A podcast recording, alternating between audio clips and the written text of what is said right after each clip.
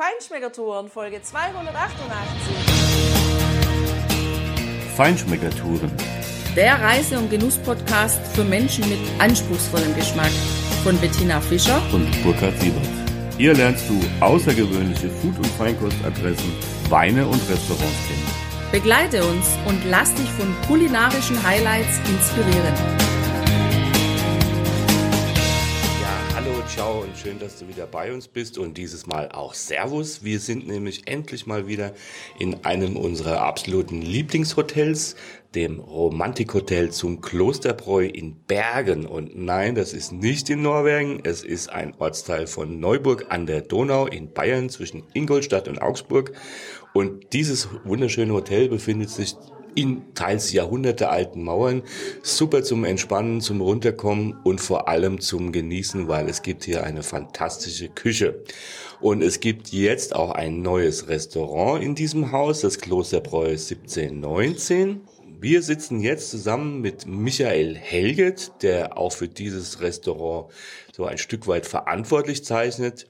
Michael kommt hier um die Ecke aus einem kleinen Dorf namens Burgheim hat hier im Haus bei, beim Chef Otto Böhm auch seine Ausbildung zum Koch absolviert, wurde Sous-Chef und hat dann eine kulinarische Bildungsreise begonnen. Uns interessiert natürlich ein kochender Mensch immer und deshalb sitzen wir hier zusammen. Toll, dass du Zeit hast. Servus Michael. Servus, schön, dass ich dabei sein darf. Ja, Servus. da freuen wir uns auch sehr drüber. Ja, da habe ich schon gleich mal die erste Frage an dich, weil wenn ich dich so anschaue, dann hast du ein schönes weißes Kochhemd an. Auf der einen Seite steckt, glaube ich, das Grundwerkzeug, was man so als Koch benötigt, aber auf der anderen Seite sehe ich ein Emblem und da steht Guerilla-Chefs drauf. Was hat's denn damit auf sich? Wir sind eine, ich nenne das mal, eine Vereinigung von jungen Köchen, die ist gegründet worden von Simon Kuller, also unser Oberguerilla-Chef. Wir wollen einfach den jungen Leuten wieder das Kochen näher bringen. Wir wollen zeigen, es macht Spaß. Unsere Branche ist die tollste Branche der Welt. Es ist ein stetiger Austausch, eine richtig schöne Community mit Leuten aus der Sterne-Gastronomie bis hin zu Leuten, die in Kantinen arbeiten. Ein äh, Austausch auf Augenhöhe, alles miteinander. Wir entwickeln uns stetig weiter und das ist einfach super. Ich kenne ja dieses Wort Guerilla aus dem Guerilla-Marketing. Also das heißt ja so ein bisschen Attacke und wir geben Gas. Was macht es bei euch aus? Also dieses Wort, für was steht das? Auch dafür. Wir geben Gas, Attacke. Wir wollen ein bisschen, bisschen anders sein, ein bisschen jünger, ein bisschen, bisschen Bilder vielleicht auch ein Stück weit und auch Sachen ansprechen, die einen ein bisschen anecken lassen. Ein bisschen Provokation ist natürlich auch immer mit dabei. Bisschen, bisschen weg von dem spießigen Kochen, würde ich jetzt sagen. Das ist so unser Ding. Ja, also ich kenne ja als äh, gelernter Politikwissenschaftler Guerilla aus einem anderen Zusammenhang. Wie sieht denn die Provokation auf dem Teller denn aus? Ja, dass man einfach grundsätzlich, also, dass man andere Wege geht, dass man, dass man sagt, okay, das und das, das passt schon immer zusammen, aber warum passt nicht einfach das und das zusammen? Das ist ein bisschen, bisschen provozierend. Oh, das klingt echt sehr spannend, Tina. Das klingt nämlich nach außergewöhnlichen Kombinationen, auf die ja ein normal kochender Mensch wahrscheinlich nicht kommt. Aber das führt mich tatsächlich auch zu einer ersten Frage. Du hast ja gesagt, ihr wollt mit eurer Vereinigung auch jungen Menschen ja, das Kochen näher bringen und äh, das finde ich eine ganz klasse Sache übrigens weil ich glaube, da ist wirklich viel, viel Arbeit muss man da investieren, damit das passiert und junge Menschen ja einfach nicht nur denken, naja, das Essen kommt aus dem Warmhaltebinnen bei McDonalds. Also von daher finde ich das richtig gut. Wie bist denn du als junger Mensch selber zum Kochen gekommen? Woher kommt diese Leidenschaft? Jetzt kommt dieser plakative Spruch, das Hobby zum Beruf gemacht. Ich habe schon immer, immer gerne gekocht. Ich, für mich gab es irgendwie nichts, nichts anderes und ganz ehrlich, ich kann auch nicht, ich kann auch nichts anderes, wenn wir ehrlich sind. Und dann, es, es war eigentlich klar, okay, Schule fertig, was machst du? Okay, mach mal Koch. Und, und seitdem ist es eigentlich so das Beste, was mir in meinem Leben passieren konnte. So mit allen, mit allen Sachen, im, mit allen Phasen im Leben, wo man durch musste. Aber das Kochen war immer die, der Fixpunkt im Endeffekt, das, das Schöne. Also das heißt, du hast schon als junger Mann daheim gekocht? Ja, wenn man das Kochen nennen kann, man hat, man hat halt probiert, man hat halt bei Mutti in der Küche gestanden und solche Sachen mitgemacht, natürlich, ja. Ja gut, das sagen unsere Söhne auch. Also wenn die einen Spiegel in die Pfanne hauen und ein paar Nudeln kochen und eine Tomatensauce dazu, dann haben die gekocht. Aber tatsächlich finde ich es ja auch so. Also ich meine, so startet man doch auch, oder? Man muss doch so mit Kleinigkeiten anfangen, wo man sich rantraut und sich dann langsam steigern. Was war denn das Lieblingsessen in deiner Kindheit? Das ist tatsächlich immer noch, das sind einfach die Rouladen von meiner Mutter. Es ist einfach sensationell, einfach schöne Schworgerichte, eine gute Soße, Spätzle dazu, fertig. Genau. Und da reicht auch, wenn man eine Sache kann, wenn man die gut kann, ist alles gut. also ich wollte jetzt nicht behaupten, dass deine Mutter nur Rouladen kann, sondern ich habe mir das gerade so bildlich vorgestellt und hm, habe schon richtig Hunger gekriegt, weil ja, wenn sowas einfach gut gemacht ist, dann ist das perfekt. Also für mich ist es immer ein Essen, wenn das perfekt ist und dann ist es egal, was es ist, ja, ja dann ist das super. So, das finde ich echt spannend, weil oftmals, Tina, ist es ja irgendein Gericht von der Oma tatsächlich. In dem Fall, bei dir ist es von der Mutter. Spannende Kiste. Ja, du hast dann hier deine Lehre begonnen und hast dann deine kulinarische Bildungsreise, wie es jetzt auf der Homepage auch heißt, begonnen. Das ist ja für uns auch genau die Kombination. Wir sind jetzt gerade aus einer vierwöchigen Kastilien-Rundreise äh, zurückgekommen vor zwei Wochen und haben dort natürlich äh, das gemacht, was wir immer gern machen, Landleute, Region kennenlernen. Und das kann man auch, und das machen wir natürlich gern, einfach über die Gerichte, über die, die Getränke, die Weine, was weiß ich, was es da gibt. Und ja, die Region erschmecken. Das ist so für uns immer auch ein Stück weit die Menschen und die Region kennenzulernen. Was bedeutet für dich Reisen oder was war das auch für eine kulinarische Bildungsreise, die du gemacht hast? Das ist eine kulinarische Bildungsreise. Aber für mich ja, dass ich im Endeffekt mit den, mit den besten Köchen zusammen und, oder unter den besten Köchen mitarbeiten durfte und von diesen Leuten einfach unglaublich viel aufnehmen durfte. Da ging es tatsächlich eher weniger um die Region, um die, da ging es eher wirklich immer ums Kochen. Ganz, ganz einfach.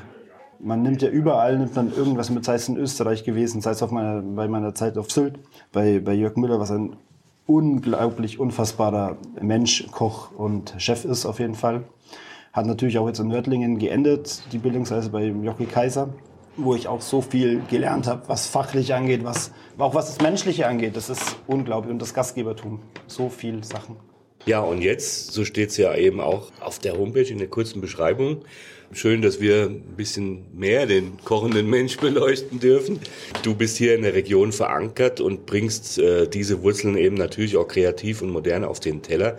Das heißt, du bist hier schon in der Region so verankert, dass du ja auch wieder hier in das Haus zurückgekehrt bist, sage ich mal, in dem du auch gelernt hast was ja nicht unbedingt üblich ist. Oftmals sind ja Köche auch Reisende und zwar längere Zeit, vielleicht manche Zeit ihres Lebens. Was bedeutet das für dich, dass du hier sein kannst, dass du vielleicht auch hier bleiben willst und dass du dann diese Erfahrung hier mit einbringst? Ja, meine Verankerung in der Region ist natürlich, dass ich meine Ausbildung mit Herrn Böhm fortgesetzt habe. Er hat mir damals eine Chance gegeben, wo nicht viele mir eine Chance gegeben hätten. Und das ist für mich immer schon eine besondere, wir hatten immer schon eine besondere Beziehung zueinander und eine besondere Beziehung zu dem Haus. Ja, meine Familie kommt ja, ich bin hier in Neuburg, bin ich zur Schule gegangen und irgendwie, es hat sich einfach wieder angefühlt, jetzt wie nach Hause kommen. Und das ist einfach Fakt und es fühlt sich auch genauso einfach an. Ja, das ist natürlich sehr schön. Das heißt, Herr Böhm war auch so eine Art Mentor für dich, äh, jemand, der dich sehr unterstützt hat. Ja, welchen Stellenwert haben diese Mentoren? Du warst ja auch bei den anderen auf deinem persönlichen Weg einfach einen sehr, sehr, sehr großen Stellenwert. So jeder, jeder auf seine Art und Weise. Das heißt jetzt in die fachliche Richtung. Ich sage, oh, da habe ich so unglaublich viel Fachlichen gelernt, aber auch wichtig sind die, die menschlichen Mentoren, wo ich sage, okay, wie gehe ich mit Menschen um? Was kann ich von diesen Leuten lernen, wie die mit Menschen umgehen? Und das ist schon sehr viel wert gewesen, dass ich diese Mentoren einfach auf meinem Weg hatte und sie immer noch, immer noch habe, können wir so sagen. Genau. Ja, das ist, glaube ich, in, gerade in diesem, du hast ja eingangs, glaube ich, gesagt, schönsten Gewerbe oder Beruf der Welt. Trotzdem ist das, glaube ich, an der einen oder anderen Stelle tatsächlich ein bisschen Manko. Deshalb finde ich persönlich richtig gut, wenn du da wirklich Menschen getroffen hast und so ist auch der Eindruck, dass du das selber so ja für dich machst, einfach wirklich gut miteinander umgehen und dann hat man natürlich einen genialen Spaß in diesem Beruf, ja, der super kreativ ist und einfach richtig schön ist. Was ist denn deine Küchenphilosophie? Was was hast du so für bestimmte Leitlinien? Was ist dein USP vielleicht auch? Jetzt aktuell im Restaurant Klosterbrauerei 1719. Wir kochen regional, ich möchte einfach die, die besten, wir haben ja hier im Altenmetall oder im, im, noch ein bisschen weiter im Jura, im Jura allgemein, wir haben so eine Produktvielfalt. Wir haben Lebensmittel, alles. Es gibt so wenige Betriebe, die das kreativ verarbeiten. Man kann überall essen gehen, okay, es gibt überall das Altmetaller Milchland bei uns in der Region. Aber wieso machen wir es nicht einen Ticken anders, einen Ticken besser, ein bisschen kreativer? Zum Beispiel unsere, unser Fischer, der Herr Reile, der lässt die Fische für uns noch ein bisschen länger im, im, im Becken schwimmen. Die sind so viel größer. Das sind 10 Kilometer von hier. Der bringt sie uns frisch. Dann unsere, die Schokolade, die wir beziehen, ist von der kleinen Manufaktur in Beingries. Und die hat auf diesen Plantagen, wo sie die eine Kakaobohne bezieht, hat die schon gearbeitet. Das ist alles Handarbeit. Und das möchten wir verbinden. Diese ganzen Lieferanten, alles hier an einen Punkt zu bringen und sagen, okay, wir sind ein Netzwerk, wir sind ein großes, und das machen wir aus, aus dem allen, aus diesem tollen Alpental. Das ist meine Philosophie und das möchte ich so noch ein bisschen vorantreiben, alle an einen Tisch und so wächst man ja. Der Austausch untereinander ist immer ganz, ganz wichtig. Also einfach die Regionalität, die spielt eine große Rolle und natürlich die Qualität nehme ich an. Die Qualität ist alles. Also Natürlich gibt es dadurch natürlich regional manchmal, wenn halt die Karotte aus, aus Nürnberg besser schmeckt als die Karotte, die wir hier anbauen, dann müssen wir natürlich schauen, okay, wir müssen schauen, dass wir einfach die Karotte, die besser schmeckt, benutzen. Qualität steht einfach über allen. Jetzt habe ich gerade ein Wort gehört, was mich ganz aufhören hat lassen und das ist das Milchlamm. Weil wir waren ja gerade in Kastilien und da ist die Spezialität Milchlamm aus dem Ofen. Und wir kannten das vorher gar nicht, weil wir haben das auch in unserer Region, ja, und auch auf unseren anderen Reisen nie kennengelernt. Gibt's das hier tatsächlich zu kaufen und oder auch zu genießen hier in der Region? Das ist sehr, sehr stark ver verwurzelt. Das Altmetaller Milchlamm, ist Zusammenschluss von, von mehreren Schäfereibetrieben aus dem Altmetall in Eichstätter Gegend die uns damit auch beliefern. Das ist sehr, ein sehr, sehr wichtiges, ein sehr wichtiges Bestandteil der, also, also unser also eigentlich ist ein Landkreis. Kulturgut. Ein glaub ich. Kulturgut, Genau. fast schon, ja. Ja, ja, ja. Also das ist das, was wir nämlich auch gerade gehört haben. Wir haben da auch ein ganz tolles Interview geführt mit einem Mann, der in Samora in der lokalen Politik für Tourismus unterwegs ist, also beruflich unterwegs ist. Und der hat uns das auch erzählt, wie wichtig diese großen Schafherden da einfach auch sind für die Landschaft, ja. Das wussten wir jetzt gar nicht hier, dass es das im Altmühltal gibt. Also ich bin total begeistert. Also allein schon mal für das hier. Naja, und der ist gebürtiger Münchner, kommt von da und hat natürlich dann wahrscheinlich diese Verbindung des Milchlamms aus dem Altmühltal, ja, einfach damit mitgenommen. Das finde ich gut. Also das heißt, jemand, der gerne Lamm isst, der kann auf jeden Fall hierher kommen, weil ihr das regelmäßig zubereitet oder wie ist das bei euch? Genau, wir bereiten das regelmäßig. haben es immer mal wieder auf unserer Speisekarte. Aktuell leider nicht, sonst hätten wir es gerne genießen können. Und wenn es jetzt zum Thema Fisch, wenn es um das Thema Fisch geht, du hast ja gesagt, die Fische, die schwimmen dann ein bisschen länger. Was für Fische sind es dann, die man bei euch hier in der Region isst? Das sind äh, hauptsächlich Salmoniden, wenn ich sagen darf. Also Forellen, Saiblinge, Lachsforellen. Das sind die Fische, die bei uns auch im, im Restaurant eine große Rolle spielen. Das, muss ja nicht über ein Steinbutt sein. Wenn wir hier so viele gute heimische Frische haben, müssen wir uns auch kein Steinbutt vom Meer anschiffen. Das muss einfach nicht sein.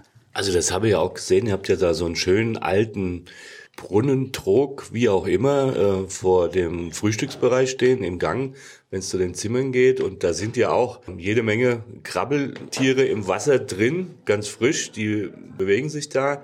Und das heißt, das werden ja auch keine Hummer sein. Und ich höre da so ganz raus, äh, ihr verzichtet ganz bewusst drauf, sagen wir mal, für die Region exotische, eigentlich nicht verfügbare Lebensmittel, die es hier früher auch nie gegeben hätte, darauf zu verzichten und dann damit zu arbeiten. Was sind das? Diese Krebstiere oder sowas ähnliches? Das sind Flusskrebse tatsächlich. Und wir, wir beschränken uns, ich sage im, im Restaurant 17, 19 beschränken wir uns wirklich zu 100 Prozent darauf. Ich möchte es einfach regional halten. Im Hotel ist es natürlich immer eine, eine andere Geschichte. Wenn wir sagen, wir haben ganz viele Hotelgäste, die einfach über einen längeren Zeitraum da sind und jeden Tag einen anderen Fisch auch essen möchten, ist es ein bisschen schwierig, wenn wir nur mit regionalen Produkten arbeiten. Aber in diesem kleinen Restaurant können wir das ja zu 100 Prozent machen. Kochen und so ein vielfältiges Angebot, wie du ja auch gerade angesprochen hast, machen zu können. Wo nimmst du die Ideen dafür her? Wie entwickelst du neue Rezeptideen? Du hast ja eingangs auch gesagt, da gucke ich wieder auf das Logo der Guerillas, Dinge zusammenzuführen äh, oder auszuprobieren, ein bisschen zu provozieren, die es im konventionellen Sinn so nicht gibt. Wie macht ihr das? Wie machst du das konkret? Woher nimmst du die Ideen? Die Ideen, Ideen kommen natürlich von, was habe ich schon irgendwo gesehen? Wie kann man das noch vielleicht einen Ticken anders machen? Was machen meine Kollegen? Man, tut- man schaut natürlich auch über den Tellerrand und schaut, man wälzt Bücher, man ist in der Materie drin. Auch der Austausch mit meinen, mit meinen Kollegen, mit meinen Mitarbeitern ist sehr rege. Ich sage, oh, machen wir so und so. Da kommt von einem so, ah, machen wir doch so und so.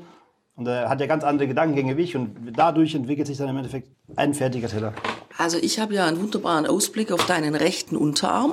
Und während du so redest, habe ich mir das jetzt mal genauer angeguckt. Das Tattoo, was dort tätowiert ist. Und ich finde das schon echt faszinierend. Das habe ich in meinem Leben noch nicht gesehen, dass jemand so verbunden ist mit seinem Beruf wie du. Weil ich sehe da drauf Champignons, Artischocke, Tomate, ich glaube eine aufgeschnittene Zwiebel. Oh, Paprika zeigt sich noch. ja, was kommt denn da noch alles dazu? Gibt es so, sagen wir mal, Gemüse, Lieblingsgemüse, mit denen du am liebsten arbeitest? Ähm, das ist tatsächlich die Artischocke. Die Artischocke ist so ein unfassbar, unfassbar tolles Gemüse, wo sich viele Leute einfach nicht rantrauen, weil sie sagen, okay, wir müssen viel putzen, viel Abfall. Aber wenn die mal perfekt zubereitet ist, ist es einfach sensationell. Da bin ich absolut bei dir. Ich erinnere mich dran, in meiner Jugend in der Schule, da gab es ja immer zum Jahresende gab es immer die einwöchigen Projektarbeiten. Ich weiß nicht, ob ihr das auch kennt. Nein? Also wir mussten uns in Projekte anmelden. Und ich hatte eine Französischlehrerin und die hat einen Tag Kochkurs angeboten mit der Artischocke. Und da habe ich teilgenommen. Und das war meine erste ja, Verbindung zur Artischocke. Erstens kannte ich das damals gar nicht, das war ja gar nicht verbreitet. Und da war es genauso, wie du gesagt hast. Also das hat total genial geschmeckt. Wir haben die Blätter abgezupft, wir haben einen Dip dazu gemacht, haben dann das weiche Teil unten, was wir rausgezogen haben, in diesen Dip und dann haben wir das zwischen den Zähnen so rausgezogen. Der Geschmack war fantastisch, aber ich dachte so für mich, bis ich da von satt werde, da muss ich wahrscheinlich drei Kilo Artischocken essen. So ja, und ähm, klar, die Artischockenherzen, die schmecken natürlich ja. genial. Gibt's noch von hm. dir jetzt einen anderen Tipp? Was kann ich machen, wenn ich sage, ja, ich möchte gerne auch mal wieder frische Artischocken kochen? Ja. Ganz wichtig ist, dass man sich einfach gute Produkte aussucht, sich Zeit nimmt in der Zubereitung. Vielleicht auch nicht, nicht nur einfach die Artischocke kocht, sondern vielleicht ein bisschen mit, mit Tomaten, mit Rosmarin, Knoblauch. Das sind Aromen, die liebt die Artischocke und das ist, schmeckt man nachher einfach. Ganz banal, einfach Liebe und Zeit. Und dann koche ich die mit diesen Aromen und dann, was mache ich dann? Also ziehe ich die dann so ab, die Blätter, dass ich am Ende nur das Herz habe oder was mache ich damit? Sie können es auch im, im ganzen schmoren oder vorher schon, schon zuputzen, dass man nur quasi die rohen Herzen dann schmort oder als Creme kocht mit Knoblauch. Oh, das klingt fantastisch.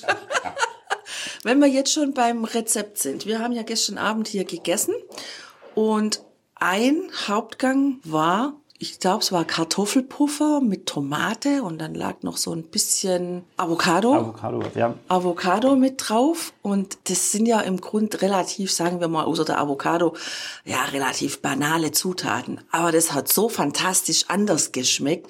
Möchtest du mir dieses Rezept und unseren Hörer und Hörerinnen verraten? Weil das war wirklich, also für alle, die gerne vegetarisch essen, ist das ein fantastisches Gericht.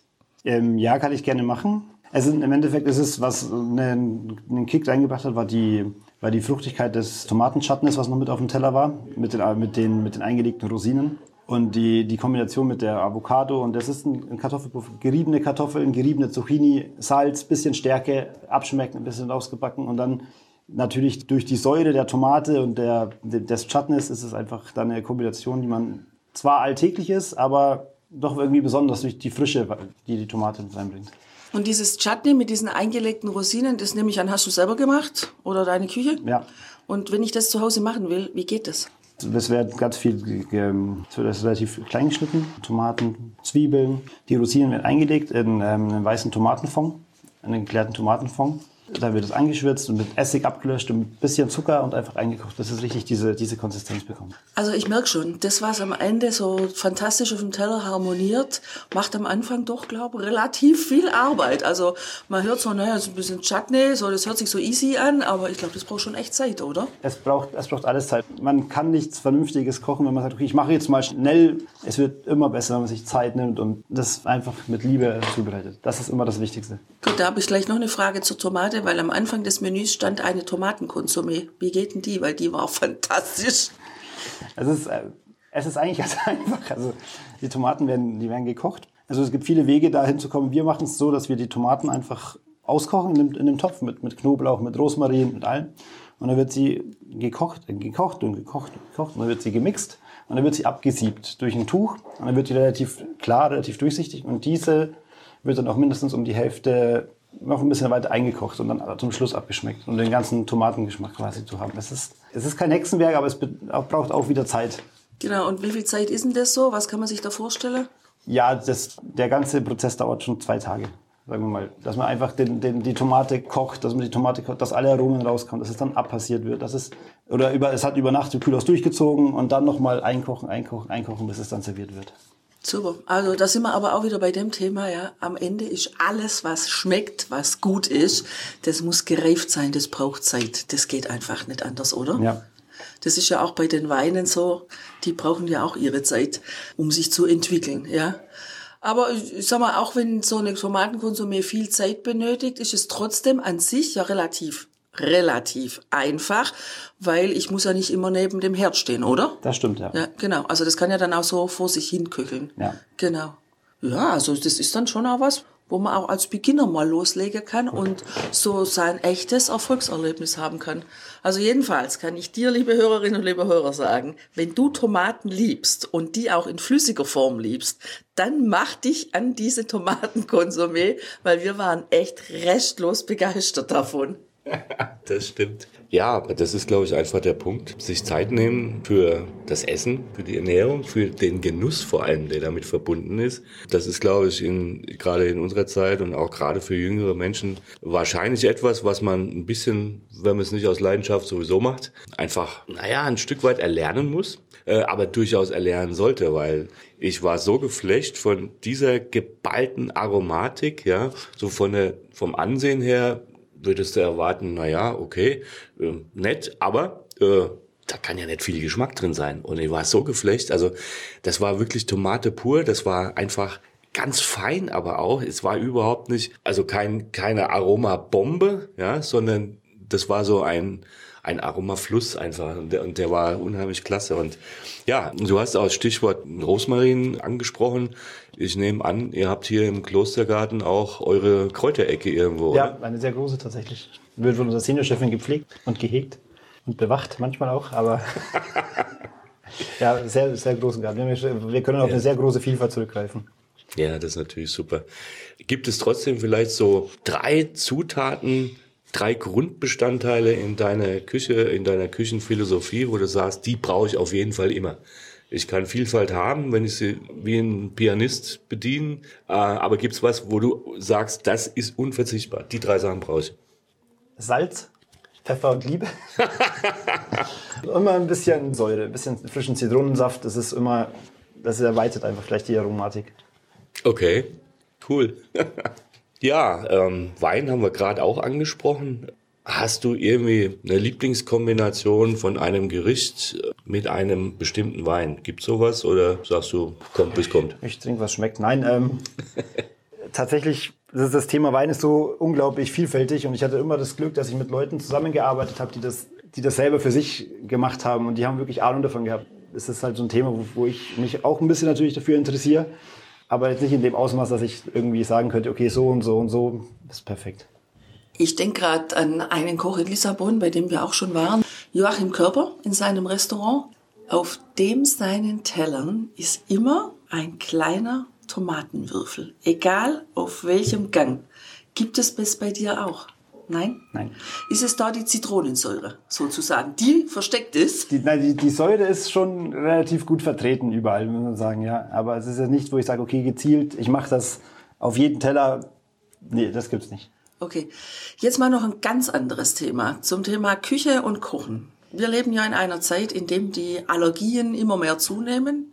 Ist es bei euch so, dass wenn jemand beispielsweise eine Allergie hat oder eine Histaminunverträglichkeit hat, kann man da trotzdem zu euch zum Essen kommen? Seid ihr darauf vorbereitet oder muss man da am besten im Vorfeld das anmelden oder wie geht das bei euch? Für uns ist es tatsächlich am besten, wenn man einfach im Vorfeld das einfach bespricht, sagt, okay, wir reisen an, wir haben die und die Unverträglichkeit, da können wir uns darauf vorbereiten. Wenn der Gast schon am Tisch sitzt, ist es natürlich ein bisschen schwieriger, dass wir da noch agieren können und agieren schon, aber vielleicht nicht in der Qualität, wo wir gerne agieren würden, wenn wir wissen, okay, wir müssen uns da und da darauf vorbereiten dann können wir das gezielt herrichten. Und wenn dann jemand mit einer Unverträglichkeit sagt, ja, ich kann übrigens das und das und das esse ich nicht, dann wird es natürlich für uns auch ein bisschen schwieriger. Also das heißt, mit der nötigen Vorlaufzeit ist es durchaus möglich, dass der Gast dann einfach auch ein schönes Menü bekommt und da also kulinarisch, aber natürlich auch fürs Auge auf nichts verzichten muss. Richtig? Richtig? Ja. Sehr schön. Ja, das ist echt eine coole Sache. Ja, wir haben ja vor Jahren schon mal ein äh, echt interessantes Gespräch geführt mit einem sehr bekannten Sternekoch aus München, der hat mal gesagt, kochende Männer sind super Typen. Das fand ich unheimlich toll, weil ich das einfach ja, bestätigen muss und äh, einfach auch ich möchte das unbedingt auch bestätigen. Genau, und äh, ich, ich, ich koche unheimlich gern. Äh, natürlich klar auf äh, Amateurniveau, aber Amateur bedeutet ja auch, man liebt das, was man tut. Hast du so einen Menüratschlag für einen romantischen Abend zu zweit, wo der Mann was kochen kann und ja, seiner Holden eine schöne Freude bereiten? Na, das Wichtigste ist am besten gleich die Unverträglichkeiten vorab zu Nicht, dass es dann eine böse Überraschung gibt. Und ansonsten, ich glaube, dass es bei solchen Abenden eigentlich keine Rolle spielt, was man isst. Es geht im Endeffekt, es geht um die Bemühung, dass man für, für jemanden, den man gerne mag, einfach was zubereitet. Und das ist, glaube ich, absolut das Wichtigste, dass man das einfach sagt, okay, ich lade dich ein, ich koche für dich. Und dann, für mich spielt es dann überhaupt gar keine Rolle, was es gibt, sondern der Fakt, dass jemand sich Zeit nimmt, ist eigentlich schon sehr, sehr wichtig. Ja, Zeit ist wirklich sehr wertvoll, weil wir haben nur das eine Leben und da muss man sich genau überlegen, was man diese Zeit entweder verplempert oder sie sinnvoll nutzt und das kann man mit Genuss, Essen und anderen Genüssen immer tun. Das wünschen wir dir, liebe Hörerinnen und liebe Hörer, natürlich auch. Dir, Michael, vielen Dank fürs Gespräch. Das war unheimlich interessant, nett und unterhaltsam und vor allem auch sehr aufschlussreich. Ihr habt wieder viel mitgenommen, das ist das Schöne. Viel Erfolg auf dem Weg mit dem neuen Restaurant Klosterbräu 1719. Ich muss es jetzt doch noch einflechten. Es gibt ja schon lange einen Bib Michelin und es würde mich persönlich nicht wundern, wenn aus diesem halben Stern äh, ja, in naher Zukunft vielleicht auch ein tatsächlich ganzer wird das Niveau war für uns hier immer schon so und wir sind ganz gespannt auf heute Abend, wo wir in diesem Restaurant ein ganz tolles Menü erwarten und darüber werden wir natürlich auch erzählen, Tina. Das werden wir auf jeden Fall besprechen. Wir sind echt gespannt nach dem Auftakt gestern, das war schon grandios und du hast versprochen, da kommt noch mehr und das glaube ich dir aufs Wort. Das ist super. Ja, herzlichen Dank für deine Zeit und weiterhin alles Gute. Toi, toi, toi. Ich bedanke mich.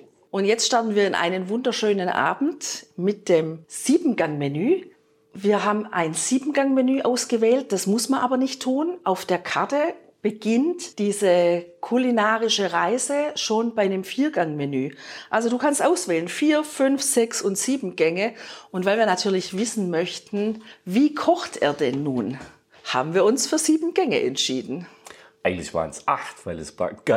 Es beginnt ja mit dem Gruß aus der Küche und da haben wir ein wunderschönes gebackenes Wachtelei und ein kleines Stückchen gebratene Wachtelbrust mit einer leichten Essenz, mit einem Klecks von einer Mayo oder sowas ähnliches und also schon ein toller Auftakt.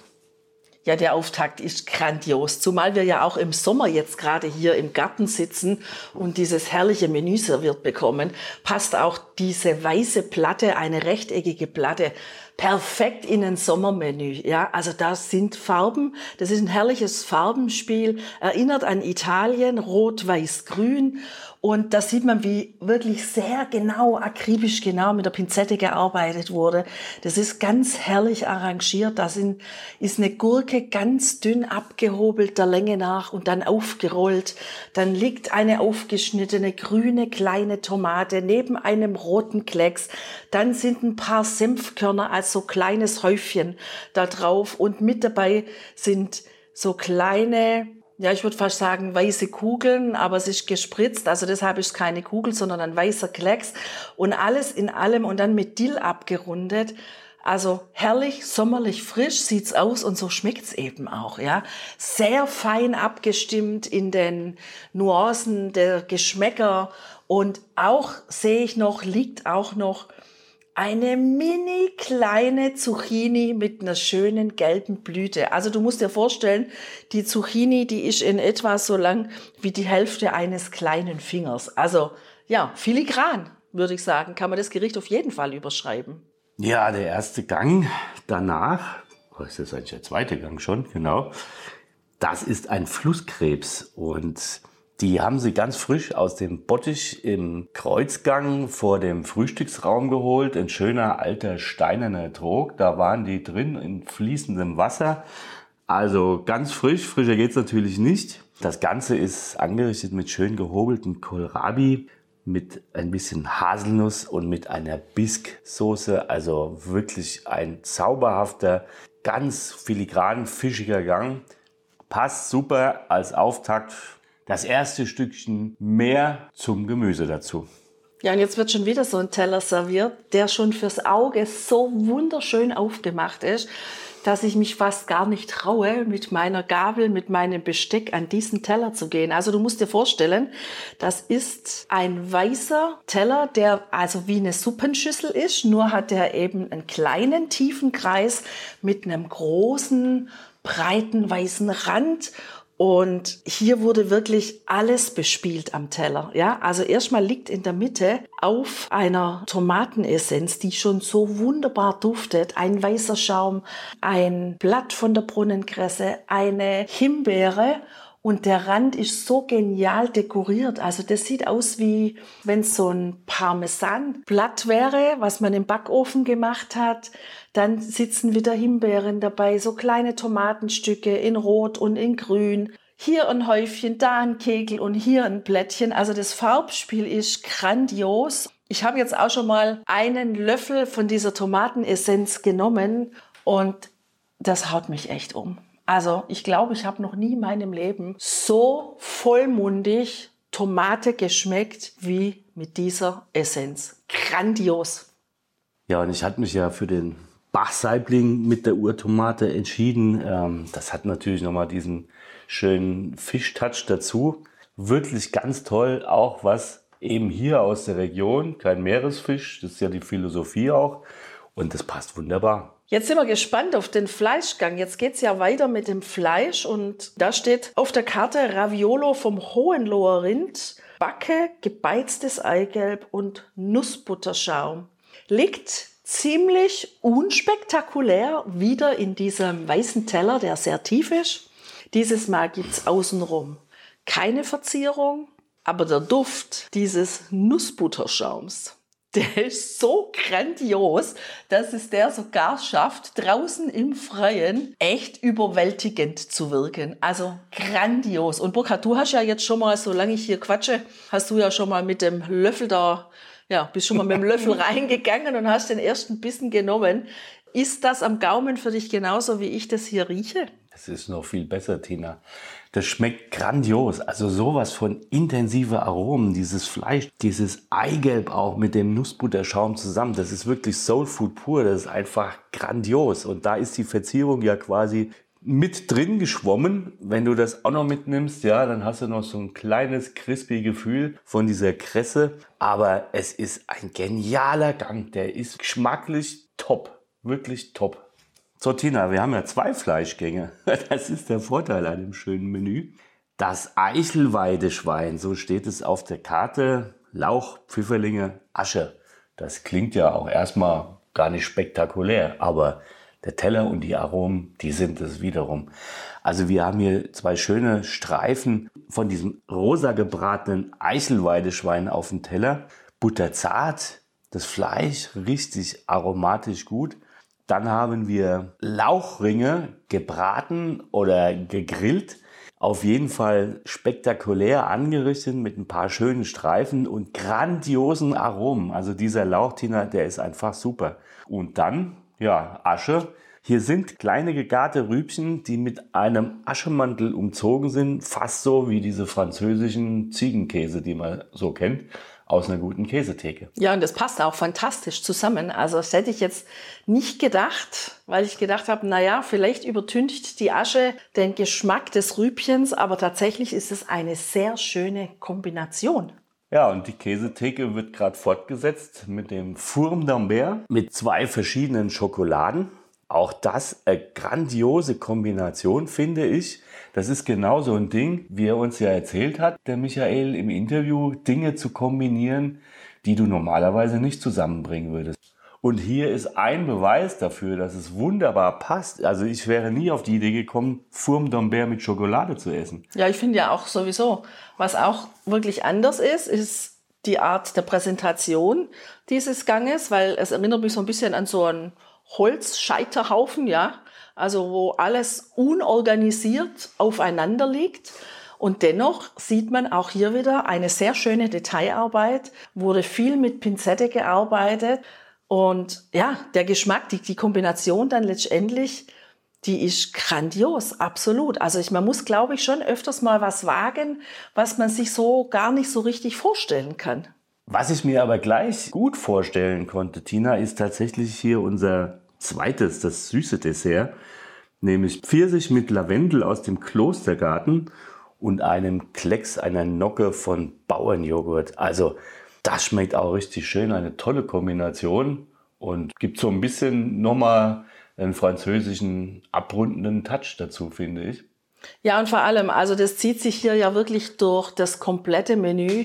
Die Einzelaromen, die sind unglaublich schön rausgearbeitet.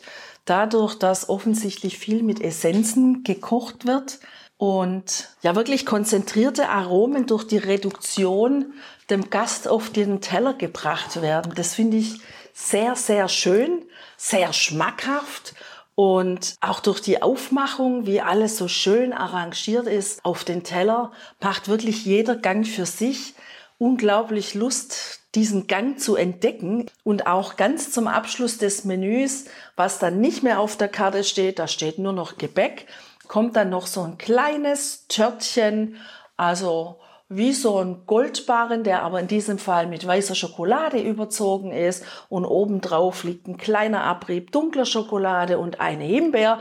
Und wenn man da mit der Gabel reingeht und den ersten Bissen nimmt, dann hat man ein, eine Art Biskuitteig, und auch wieder mit einer super schönen Lavendelcreme. Also herrlich, wirklich herrlich, inspirierend, auch für zu Hause mal mehr mit so diesen einzelnen Aromen zu arbeiten und auch ein bisschen mutiger zu sein, Dinge zu kombinieren, die auf den ersten Blick als nicht passend erscheinen. Aber sehr gut gepasst hat und auch sehr gut kombiniert, natürlich von mir. Die Weinauswahl aus den Empfehlungen des Hauses. Ein weißer Burgunder pur Mineral heißt der. Und zwar stammt er von Fürst. Und zwar von dem Fürst aus dem Maintal, der ja als der Magier des Pinot Noir in Deutschland gilt, der eigentlich hauptsächlich Rotwein ja, wie gesagt, ganz oben auf der Liste hat, ein VDP-Winzer, einer der berühmtesten, der mit seinen Spätburgundern schon jede Menge Preise eingeheimst hat und auch richtig gute Qualität natürlich abliefert, aber auch hier im Weißweinbereich. Also der macht seinem Namen alle Ehre, ist ein schöner, junger, frischer Wein, Jahrgang 21, trotzdem gehaltvoll genug, um hier dieses Menü, was wir hier genießen, wirklich super zu begleiten. Also mit diesem herrlichen Genuss hier aus dem Klosterbräu Restaurant 1719 mit der Handschrift von Michael Helget ganz deutlich im Menü zu spüren. Das ist wirklich ein richtig großer Genuss und ja, das wünschen wir dir natürlich auch, dass du auch im nächsten Jahr wieder ganz, ganz viele Genüsse hast und ja, einfach das Leben genießen kannst. Genau, lass es dir gut gehen und einen wunderbaren Start im neuen Jahr. Ciao. Ja, ciao.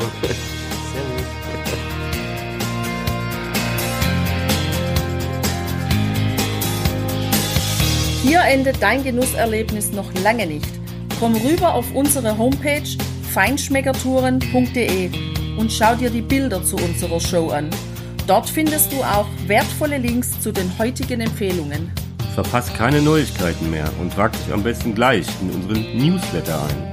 Wir freuen uns auf deine Anregungen für weitere Episoden und einen regen Austausch mit dir. Viel Spaß beim Genießen, denn du weißt ja, wahrer Reichtum besteht nicht im Besitz, sondern im Genuss. Deine Feinschmecker Guides Bettina und Burkhard.